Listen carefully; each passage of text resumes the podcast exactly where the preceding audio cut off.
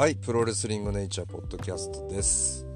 えー新日本プロレスのですねワールドタッグリーグが、えーもういよいよ佳境というところで、えーまさに決勝戦の前日にね、えー撮らせていただいております。はい、えービシャモンとね、えーヒクレオ・エル・ファンタズモチームが、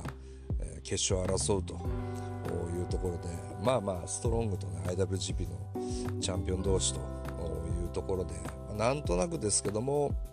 えードームのねカードもこれで出揃うのかなと、まあ、いうところになってきてるんではと思います。はい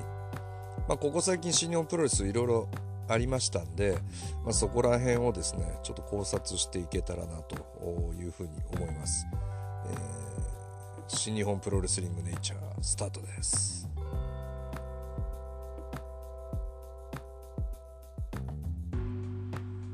ぜということでえー、なんかすごいですね。うん。まあ当初あのワールドタッグリーグもまあもちろんね私は海の成田蓮が優勝して、えードームで IWGP タッグに挑戦して優勝と、えーで優勝して、えーそうですね、まあ、いよいよ来年この新世代タッグが、えー数々のねベテラン選手というか、えメインロースターたちをこうタッグで倒していくと。いうようなイメージでいたんですけどもうんかなりねこの新日本プロレスの考え方というか新日本プロレスの進むべき方向というものを完全に見誤っていたようで、えー裏切られたとかなファンが想像していたことをみんな裏切られてビッグサプライズだっていうよりはもう本当にこう新日本プロレス自体がシフトチェンジをしていると。まあもうかなり前からだったかもしれませんけどもかなりこう構成を変えてきてるなっていう団体として、うん、この団体の体質を一生懸命今変えようとしてるんだろうなとこういう時期に差し掛かって、えいると思います。はい。非常にこれはギャンブル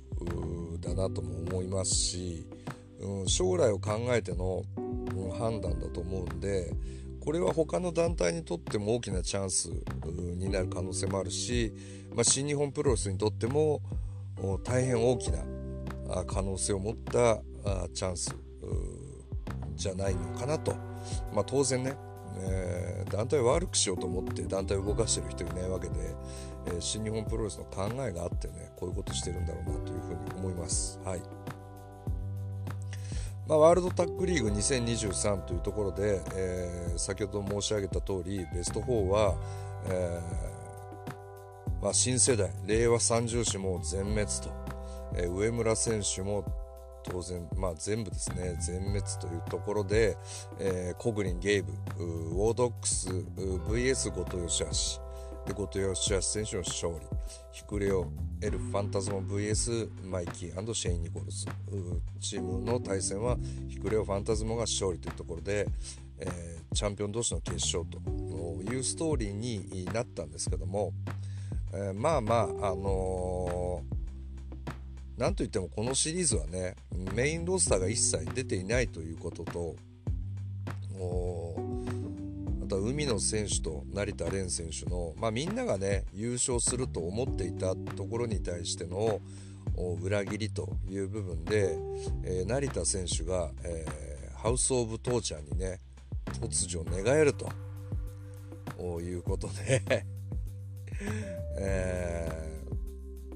ーもう大騒ぎに会場はなるというところでしたね。はい、でこうみんなが優勝すると思っていたコンビは、えーそこで脱落し、えーまあまあ終わってみれば順当に、えー IWGP とストロングのチャンピオン同士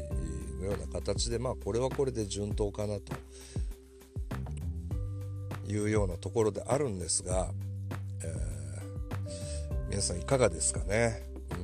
んなんかいろいろ話題になってるんですけどもそのあまり好意的な感じはしないっていうか、まあ、皆さんの X なんかのポスト見てるといや楽しみだぜっていう人も当然たくさんいるんですけども、まあ、それ以上にうーん何これみたいな ことは感じますね。うんまあ、新日本プロレス側からすると当然これが一番盛り上がるし喜んでもらえると思って、え、やっているストーリーラインなのでまあまあそのラインは今後も変わらないと思うんですよね。要は、まあ、非常にアメリカンプロレス的なんですよね。うん、とてもとてもアメリカンプロレス的にこう WWE のようにストーリーラインを作っていってサプライズや驚き怒りなんかもストーリーの中で出しながら、えー、プロレスを進めていくと、うん、いうような、はいえー、ことがあると思いますね。まあ一旦端的に見て非常にこのリング上の試合内容っていうのももうこの数年少しずつ変わってきてて、えー、例えばこう通常の試合ではあの大きな試合で見られるような熱い熱いエルボー合戦なんかはもうあまり見られないですよね。チョップ合戦とかも体を張るようなところがあんまり見られなくてちょっとねここのところ、うん、指摘されるのが多いのかまあこれを聞いてるわけがないんで はい。これはもうねあのごくごく少数の日本とねアメリカのごくごく少数のプロレスファンだけが聞いているポッドキャストっていうところで えー、まあまあこれを聞いてるわけはないんですけどもまあ HOT えー、ハウス・オブ・トーちゃんのですねストンピングがもう全然、えー、体にも触れてないっていう選手が何人かいて、えー、爆笑してたんですけどもまあとにかくソフトタッチなんですよね。基本的には。うん。やっぱり特に HOT、えー、だからヒールというよりはいい人集団みたいな感じがするんですけどもとにかく当たりがソフト。うん。まあ実際、えー、例えば、まあ、とある芸人さんがえー、芸人だけどもプロレスのリングに上がって武藤選手と芸人とレスラーのミックストタッグみたいなことをやった時にフラッシングエレボーが全然痛くなかったと。で片やレスラーの人はフラッシングエレボーやられてめちゃくちゃ痛がってたと同じ試合で。でそこのこうかと思えば観客からは全く同じに見えるっていうそこにプロレスラーの凄さを感じたっていうようなことをおっしゃられてていや結構感銘を受けたんですね。その凄さに。うん。さすがプロのレスラーだと、まあ、そりゃね年間何百試合ってやってるわけで、えー、本当にね毎日誰かと殴り合いの喧嘩してたら えー、それこそ身が持たないし怪我もされるわけで、まあ、そういったこううまい具合っていうのがあると思ですけどもにしてもあれ？って完全に当たってないぞみたいな、うん、海野選手のねあのヒドゥンブレードみたいな 技。ブレイズブレードっていうパクってねさらに名付けてる。ブレイズブレイド。もう完全に王冠選手に当たってないのにリングにめり込んだりとか。なんかこう今までそう全く気づかない思っても見なかった部分っていうのが結構新日本プロレスの試合見てるとちょこちょこちょこちょこ見えてしまったりとかして、まあ、ほとんどはあの全然そんなことないんですよ。ほとんどはそんなことないんですけどその本当に23%の中で見えてきてしまうっていう結構悲しさもあったりとか何かこう新日本プロレス変わってきてるなということはね割ともう皆さんも感じてきているとは思うんですけどもまあ、本来なんでこの海の成田優勝っていうところをみんなが推したかっていうとまずまず基本的にはメインロースターが出てないワールドタッグリーグ新日本の年一のタッグリーグのナンバーワン決定戦でメインロースターが出てないことに本来は何ぞやなんですよ。面白くないじゃないですか。ただでさえ G1 も4ブロックに分けて対戦避けてとかやってるのにじゃあいつ直接対決見れるのっていうのが実はあってまあこれも一つなんですよねみんなが見たいものを見せないっていうところはもう完全にもう決め打ちなんですよねそれを一つのもうあのこうプロジェクトというかもうそれはそういうもんだというところで新日本プロレスがガンとして、決めているんで、まあ、見たいものを見せないっていうところは G1 を4ブロックに分けてでも達成するんですね。でしまいにはこのワールドタッグリーグにはメインロスターは一切出ないと。いうところでタッグにおいてでも直接対決も見れないしタッグでの一番の今年の一番のチームっていうものもよくわからないんですよね。まあ、そこの整合性はストロングと IWGP のチャンピオンが結局決勝に上がるということでというところになるんでしょうけどもうんそもそも論みたいなものがそこにはちょっと感じられると。いうのがありますね。はい、でまあその話戻るとせめてその中だったら海の成田に優勝してもらって、えー、来年いよいよという願いがあったんですけどももうそもそもこれの考え方っていうのはまあ昔の新日本を見てた人たちとしてはもう当然、えー、そういう気持ちになるんでしょうけどワールドタッグリーグももうそんなに重要ではないんですよ。今の中においては今今シリーズ重要であって、えー、新日本プロレスワールドを見る人また会場に来てる人に見てほしいのは、えー、海の成田のダブルクロスの構想なんですよね。うん当然そういうことが起きちゃうとそこがもう一番じゃないですか。ね、それもあってさらにワールドタッグの決勝どうなるんだとか準決勝どうなるんだとはならないですよね。やっぱりこうメインの構想一番団体が見せたいものっていうものはやっぱ目を引きますから。まあ、そういうことなんですよね。だからワールドタッグリーグよりも結局海の成田のこの構想の方が、まあ、ストーリーライン上では大変重要であって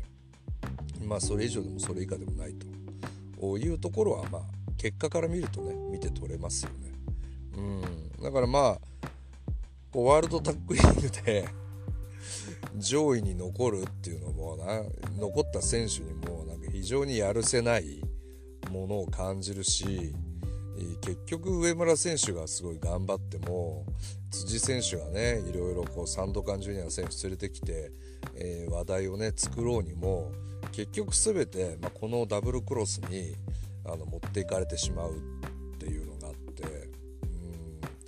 まあいいんですよ。あの面白ければいいじゃないですか。WWE を見るように新日本プロレスを今後見れるようになるっていうのは別にいいことだと思うんですよ。まあであらばというね。まあ本当に個人的な見解っていうか思いですけどであらばというとこなんですよ。問題は。うん。まあ、それはね団体の考え方なんで、あのファンが望む今までのファンが望むこととこれからもっとたくさんの人に見てほしいっていうところ全世界の人に、えー、また今までプロレス見てない人っていうところを新規開拓していくために取った手段っていうところでもっとさらにメジャー超メジャーを目指すっていうところで新日本プロレスが舵を切っているんで、まあ、それに関しては、まあ、とやかく言うことじゃなくてもう見てこちらが見て楽しいか楽しくないかだったらその人が見たいプロレスを見たらいいわけでというとこなんですよね。うん、でなんですよ。で私が思うのは、えー3ヶ月前なんですよね。まあ、私じゃなくても皆さんも思うと思うんですけど3ヶ月前の、えー、ストーリーライン、ね、金丸選手が Just 5 Guys を抜けて、えー、ダブルクロスして太一選手が試合に負けてというね角瓶でぶったたかれて衝撃の House of Torture 入りというところになりましたよね。うん。あの時はびっくりしたし Road to Destruction のこのビッグマッチが2つ入るようなシリーズ。の一つの裏切りからの IWGP ヘビー級2選手権になるまでの構想。っていうのもあって。まあ、えー、個人的にはあれもそんなに面白くなかったですけど。あの結構ヒートしたと思うんですよ。ABEMA でも報道されあの放送されたし。えー、ただ裏切り方とかうんその太一選手がこう復帰してきてくる過程とか最後のランバージャックデスマッチとか、まあ、今までの日本のプロレス界の中で、えー、考えられてきたような裏切りだったり、えー、試合形式だったりをこうある程度おじさんがねおじさんが考えていろいろ全部ぐちゃぐちゃにこうやれる限りのこと全部やってやれっつって詰め込んだ、感じ、まあでもあれは一定の評価。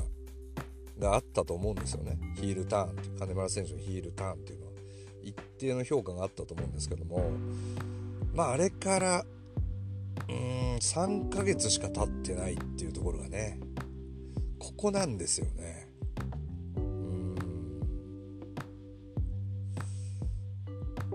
あの海の成田猛プッシュで各もう両選手を猛プッシュでこういろいろやっていくのはいいと思うんですけど。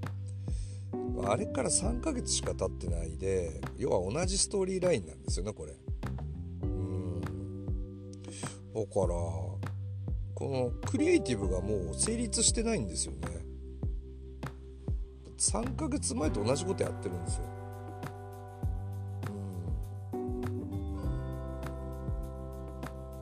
うん。ねえ。よくわかんないですよね。だいたい今年ずっと海野選手あ成田選手も、まあ、岡田選手を狙い、えー、シックス面で戦ったら、まあ、シングルマッチかなと思うと特にシングルマッチもなくこう、まあ、G1 に入っていき、まあ、なかなか鳴かず飛ばずで G1 中もね、うん、こう成田何がやりたいんだみたいなこともありながら、まあ、7番勝負で、えー、海野選手とねバチバチやって、たったワンシリーズ終わらないぐらいで、まあ、この形になって今度 HOT に入るっていうとこでまあこうコロコロコロコロね職場が変わる若者っていうのをやっててうんなかなかこれもファンのこう支持がなかなか得られないですよね。普通に考えたら。うん。まあいろいろコロコロコロコロ変え変えたのか変えられたのかわ、からないんですけども、まあ、全く今回は支持も得られてないっていうのは、まあ、結構みんなの中にまたこのパターンっていうのがありますよね。うんいいんでアメリカンプロレス的にみんなが怪我しないように、えー、やりながらこう人気をねどんどん博していけばいいんですけどにしてはこうこんなしょぼいこう ストーリーラインでなんかこう世界をこう見ているっていうのがもう全く分かんないですよね。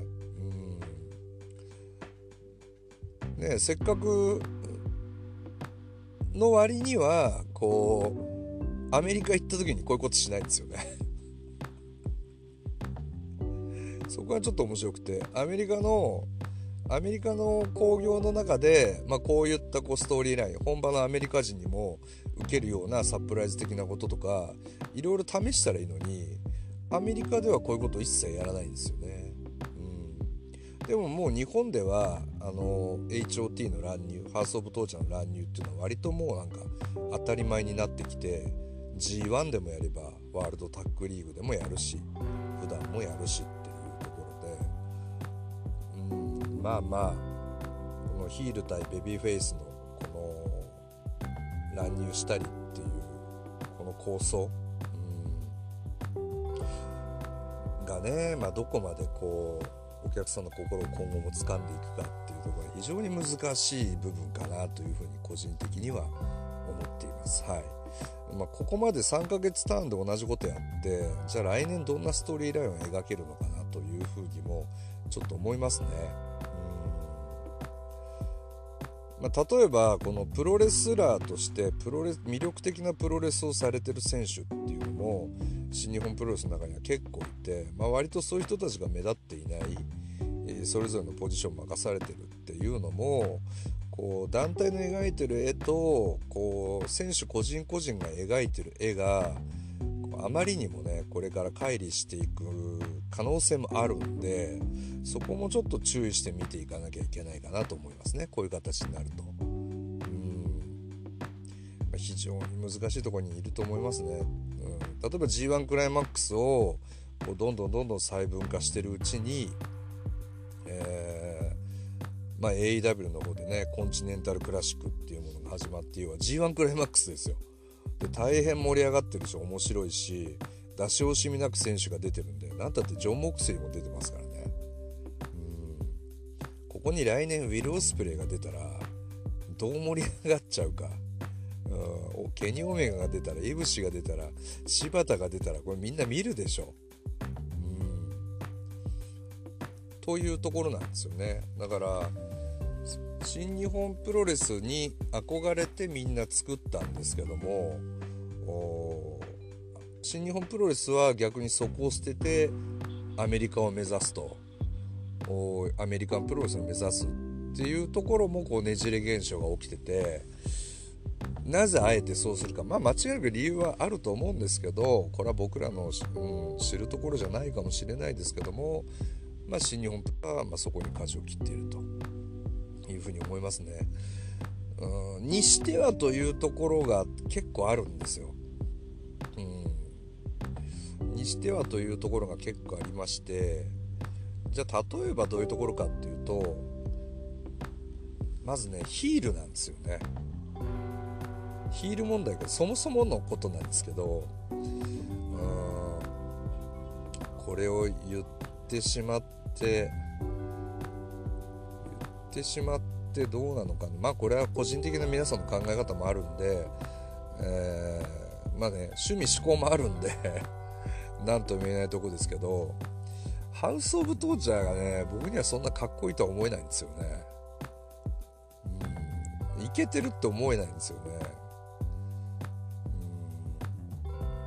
例えば NWO ってケビン・ナッシュストスコット・ホールハルク・ホーガンとかがもうめちゃめちゃ黒い格好しながらもうワイルドでハーレー乗ってみたいなバイカースタイルでみたいなので、まあ、めちゃくちゃかっこよかったじゃないですか。で長野選手が NWO っていうものを作る時にアメリカに許可を得に行くんですけども、まあ、こいつとこいつはダメだみたいなね。かっこ悪いからみたいな、うん。まあ、入るのに時間かかるんですけどまあそういう風にルックスにもこだわるわけですよ彼らは。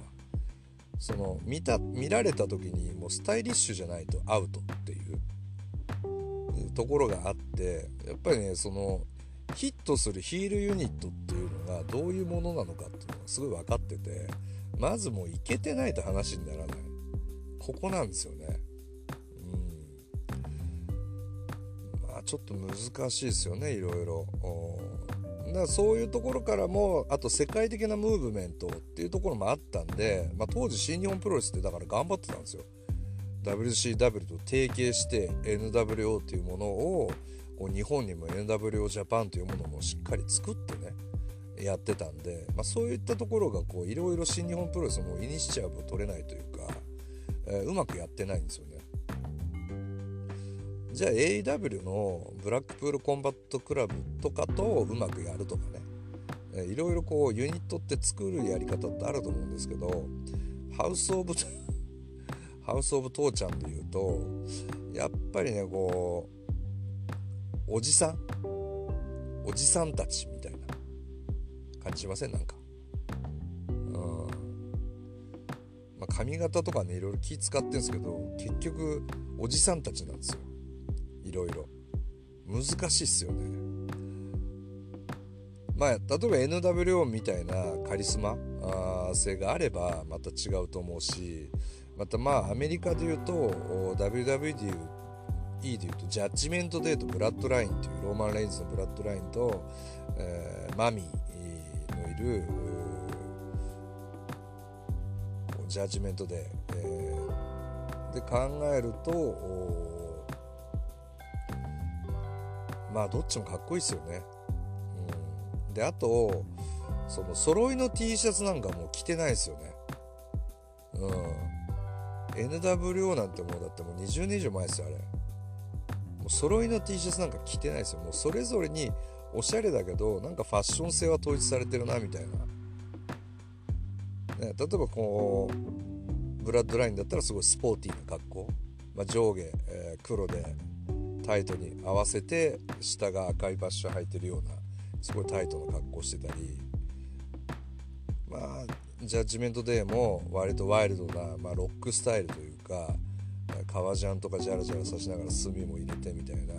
それぞれがこう洗練されている感じっていうのがあったりとか、まあ、あと若いっていうのもあるんで新日本プロレスもそこを描くんだったら、え、そこをちゃんとやるんだったらそれこそ、え、ジュリアをねそこのメンバーに入れるぐらいのことをしないとかっこいいヒールユニットにはならないですよもう。女子部門も入れていかないと全然うんもう世界には太刀打ちできないと思いますね。だから世界ね新日本プロレスファンが世界中にいるっていうんですけどじゃあジャッジメントデーみたいなブラッドラインみたいな人気は出ないんですよ。絶対に。うん。まあ T シャツ売りたいっていう気持ちは分かりますよ。うん、大事なことなんでしょうけどぱ描かれてないですよね。T シャツ売りたいに負けちゃってるかもしれないですね。だ結局おじさんたちが揃いの T シャツ着てるってどうですか？やっぱイメージ的に。おじさんたちが揃いの T シャツとか着てるのとかなんかねゴルフとかいろんなものでこうインスタとかでも見ますけどあんまりこう よろしくないですよね、うん、かっこいいとも思わないんで。まあ、そういうところもその目アメリカンプロレスをちゃんと目指して怪我なくね、うん、世界中人気が出るって思うんであればちゃんとプロの作家を入れて、うんね、あの人は映像関係やってたからプロだよみたいなねあの人が考えたんだから大丈夫だよみたいなのは、うん、こう見てる方もやってる方も高齢化みたいなね 気がしますね。だから若いクリエイターとか入れてこうおじさんたちがびっくりするようなね。こんなことやらす無理だよこんなのやらせられないよっていうところを交渉していくしかないんじゃないですか。やってもくれるしおじさんが考えたところで、うん、ハウス・オブ・トーチャー入りのサプライズ3ヶ月ごとに繰り返してるだけですよ。これに関してはもう成田蓮選手もちょっとかわいそうですよね。3ヶ月前の焼き直しは盛り絶対盛り上がらないじゃないですか普通に考えて。乗れてない。で結局今までやってきたことが全部返ってきちゃうというかまあ成田選手が海野選手に対してコピーレスラーっていうんですけどいやそれはコピーレスラーですよ。だからそのね海野選手っていうのはまあ将来新日本を間違いなくねと背負って立つエースレスラーなのはもう今から約束されてると思うんですけどにしてはこうちゃんと首輪つけてる人が一応まだいないと若いんで。で今どうなってるかっていうとオスプレイ選手と試合をしたら、えー、ヒドゥンブレイドをもらい内藤選手と試合をしたら、えー、トップロープ使ったスイング式 DDT もらいね、デスライダーもらいもういろんな技もらってるわけじゃないですか。すぐパクってるわけじゃないですか。これ誰もクレームつけれないわけでしょ。自分の団体で目の前にいるやつが自分の技使ってて。でこれやっぱり新日本プロレスに守られてるからだと思いますよ。こんなこと本来許されちゃいけないわけで、まあ、こういうところも外人選手たちは冷めるかなと。いうふうに思いますね。うん。でまあちょっと話戻るとそのコピーレスラーっていう話を成田選手がして、えー、言ってる成田選手も柴田選手のコピーレスラーみたいな風に言われてもなんかもうちょっとね収集がつかない状態になってきてるかなという、まあ、せめて整合性はねやっぱりファンとして見てるとつけておいてほしいんでなんでこんなことになっちゃったのかなっていうのがありますね。まあ、オスペレ選手としっかり戦って、まあ、40分ですかね戦って、え、自信を持ったあ成田選手あ海野選手で、まあ、自称メインイベンターって言ってるんですけどそれでも現状ね岡田選手と戦ったことないんですよ。うん、新日本プロレスにいながら、うん、この1年間ねたくさん時間あったと思うんですけど岡田選手とも戦ってないしシングルで。で内藤高木真田オスプレイ永田棚橋選手にも勝ち星はね現在も1個もないです。はい。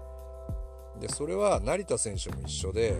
成田選手の方がもうちょっとすごくて、えー、内藤岡田棚橋選手とシングルで戦ったことがないです、はい、そもそも、うん、で、まあ、当然海野翔太選手に勝ったこともないんですけど成田蓮選手も内藤岡田棚橋選手とシングルで戦ったことがないってなかなかですよこれ。その2人がこうメインストリームでプッシュされて戦ってるっていうのもまあかなり偏ったストーリーラインの作り方だなというふうに思いますね。うんまあ、みんなが海の成田に優勝してほしいっていう気持ち、えー、もしくは辻上村に来てほしいっていう気持ちっていうのは、まあ、今までの新日本プロレスを大切に、えー、してほしいというかそれを見てきた人たちのストーリーライン、えー、心の中頭の中のストーリーラインなんですけども、まあ、実際にはこういう現状なんですね。うん、いやすごいねじれ現象が起きててじゃあもう新日本プロレスの絶対的エースって岡田選手なんですよ。でもこういう方向性でここ数年来てる中で結局のところ岡田選手の不幸ってやっぱりライバルがいないことなんですよ。これはもう岡田選手の本当に唯一の不幸な部分。うん、本当に切磋琢磨したライバル。もしかしたらそれが井渕選手だったかもしれないしまあ団体内にいるべきなんで、まあ、井渕選手だったのかちょっとわからないですけどもそこをセッティングできなかったっていうのがまず1個ちょっと岡田選手の苦悩の部分だと思うんですよね。いまいち爆発しきれない、やっぱり例えば闘魂三重士橋本武藤長野であればここはライバルなんで何かこう自分が悩んだ時イケイケの時ストーリーラインで困った時っていうのはまたそこのライバル対決に戻っていけるっていうのがあるんですよね。うんで常にそこで新しいものを見せていかなきゃいけない葛藤難しさもあって、まあ、それをファンも見ていたわけですけどもましてやそれが3人っていうのがまたバランス良かったんですけどね。やっぱり長州選手も今もって残れてるのは藤波選手がいたからだし、うん、前田選手もライバルがもちろんたくさんいたし、ね、岡田選手にはライバルはいないっていうのが天竜選手にもジャンボ鶴田っていうライバルがいて、えー、後年は長州選手っていうライバルがいてっていうところがやっぱりレッサーにとって非常に重要なんですね。そこに5年10年15年20年の年輪が刻まれて、え、大河ドラマになっていく。っていうところ。だから新日本プロレスは、まあ、こういったあのアメリカンプロスチックなストーリーラインを一生懸命今作ろうと努力するんですけどもっと大河ドラマの部分もっとファンが見ている部分でのストーリーラインは描けないと。いうところがちょっと今の新日本プロレスの弱点かなというふうに思いますね。まあ、それで言うと内藤選手にもライバルはいないんですよ。そこもちょっと内藤選手の苦悩であってで岡田内藤っていうのはやっぱライバルにはならないですよね。うんまあ、棚橋選手にはやっぱり柴田選手と中村慎介選手っていうのは今もってライバルなんですよ。どこかファンの中にはまあ、今は WW と新日本って分かれてるし柴田選手も AEW にいたりとかかなわないんですけどやっぱり他団体にいてもどこかつながってるというかどこかつなげて見てしまうみたいなものがあってやっぱそういう部分も非常にこうプロレスにとっては重要なのかなというふうに思いますね。うんだからまあ一見変わってないようでいて、えー、とても大きく変わっていますよね新日本プロレスの中身を大きく変えているんでまあそれが合うか合わないか、うん、これでも新日本プロレスはあの思ってやってるんですけどもこれが間違いないと思ってやってるんですけどもその一方で肝心なのはあの選手なんですよね。うんやっぱりこの選手が抜けていってしまう可能性というのがあってやっぱそこの団体の方向性と自分のポリシーって合わなくて今東京ドームがいっぱいになるのは今までの信用なんですよね。うん、今度の1.4間違いなく大きなね多くの大観衆が入ると思うんですけどやっぱりね今までの貯金なんですよ。で今までってどういう時代だったかっていうと、えー、まあ、内藤選手も、うん、岡田選手もまあ以前言った中村選手もこの新日本プロレスを世界一の団体にしようっていう思いの一点でやってきたんですよね。だからもう新日本出ないですよ。新日本を世界一の団体にしようと。まあ、WWE やアメリカに行くことは簡単だけど新日本プロレスを一番にして自分たちも一番になろうというのを口々に選手たちがみんな唱えてたんですよねあの時代インタビューで熱く語ってやっぱりそこにファンはついていったし、まあ、それがね結局アメリカ進出にもなって今年も年に何回か、えー、アメリカで興行が打ててっていうところまで来たんですけど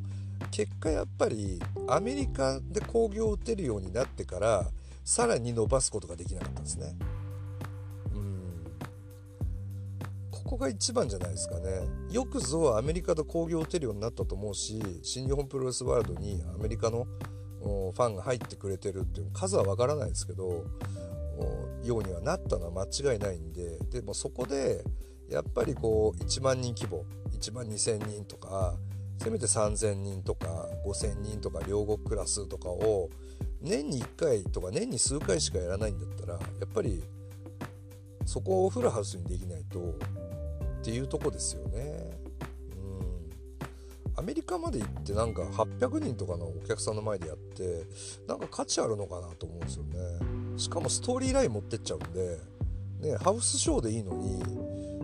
まさかね真田内藤のねえー、東京ドームが決まった試合の初対決が海外とは思わなかったんで、まあ、そういうところもちょっと真田選手がブッシュ選手に毒斬りで吐かれてね顔を鮮血で染めてね、これめちゃくちゃ盛り上がるセグメントがねまさかアメリカでやってさらにそこから続かないというね。う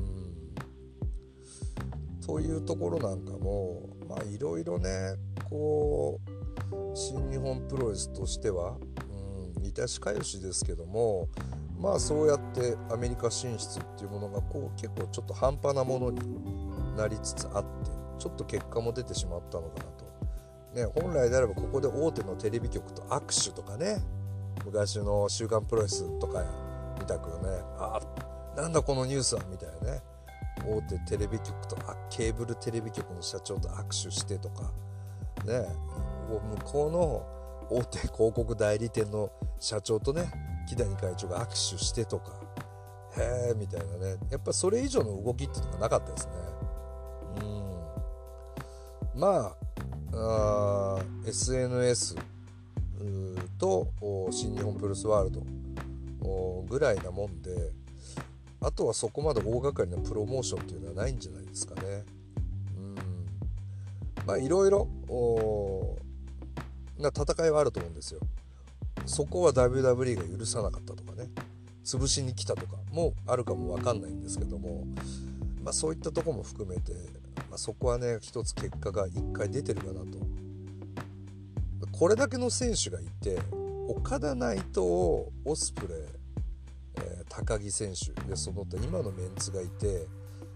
アメリカで勝てないんだったらこっから先何やったら勝てんのっていうところもあるじゃないですか。それ非常に難しいですよね。実際問題。まあ、それで今度アメリカに行こうと。アメリカじゃないアジアに行こうと。いうことにはなるんでしょうけど、まあ、それはね、まあ、来年のお話と。いうところで、まあ、そこで一個こうねアメリカ進出っていうものが一応かなって、まあ、みんなもね一つの役割は終えたという意識を持つ選手もいるかもしれないですね。まあ、実際ねかなりこう一流どころの選手があボンボンボンボン新日本から抜けていってしまってここ数年、え、特に外人選手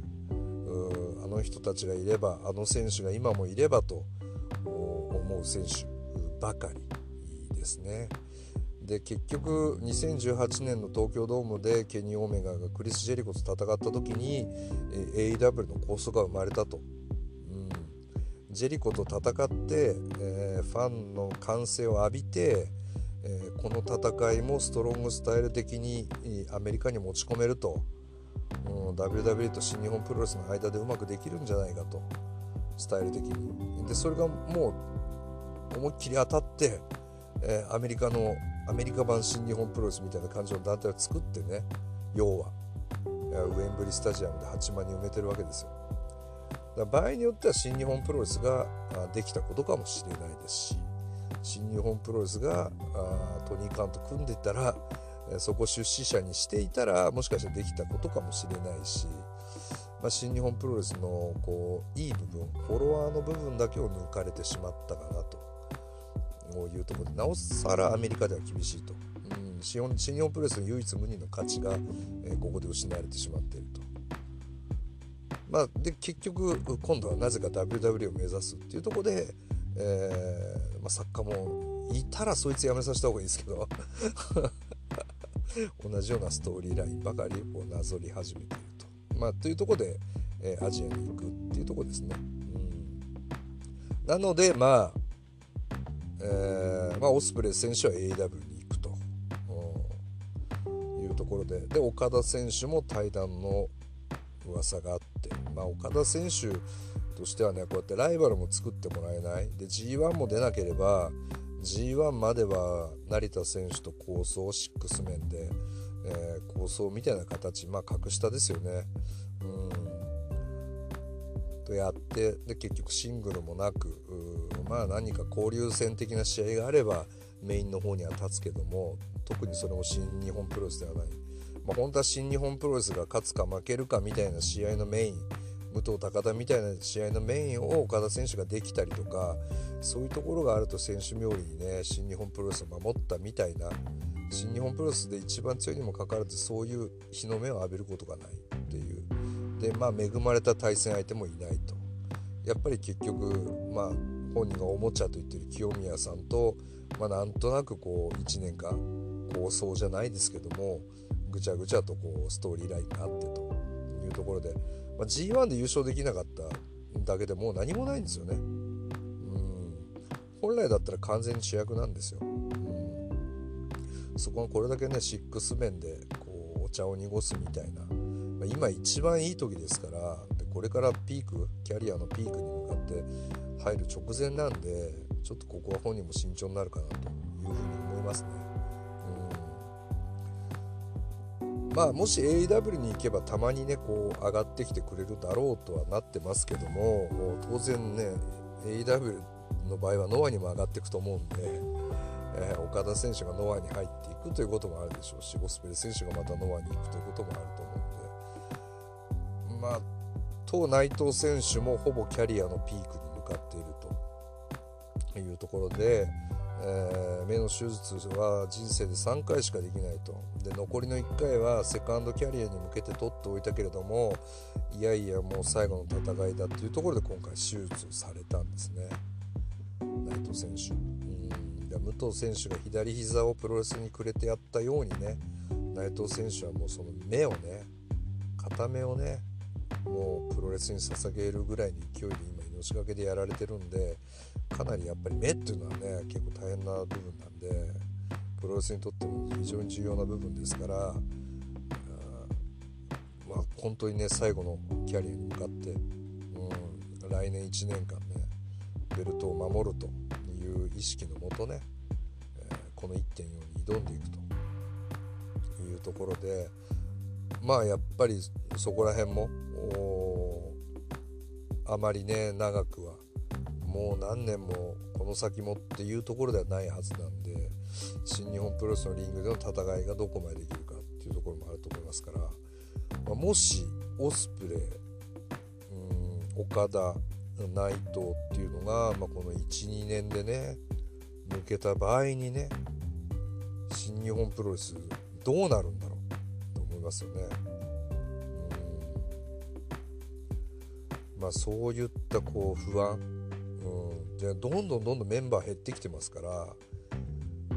というところで新日本プロレスはもう果たしてどうなっていくのか、うん、もうもう完全に舵は切ってるんでもう誰が強いかとかそういうことじゃないんでね、うん、もうやっぱり誰がお客さんヒートさせるかみたいなもう結構かなりエンタメには振ってるんで、ね、ワールドタッグリーグ殺してまで、ね、海の成田でヒートさせてっていう方向でやってるんで、まあ、そこに関してはね新日本プロレスもすごいギャンブルしてるなと思いますね。うんまあ、先ほども言った通り海野選手成田選手ともトップどころには、えー、まだ全然戦ってないもしくは勝ったこともないというところのまま、えー、上が抜けてメインイベントになっていく可能性もあるんでちょっとそこら辺もね客さんたち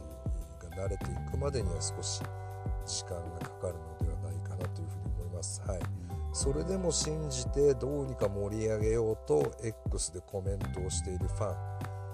ンがたくさんいるんでね。でこんなのもうこうこれこれこうだけどまあでも応援するしかねえかみたいなね。うん。本当にね素晴らしい人たちがねたくさん新日本プロレスのファンとしているんでね、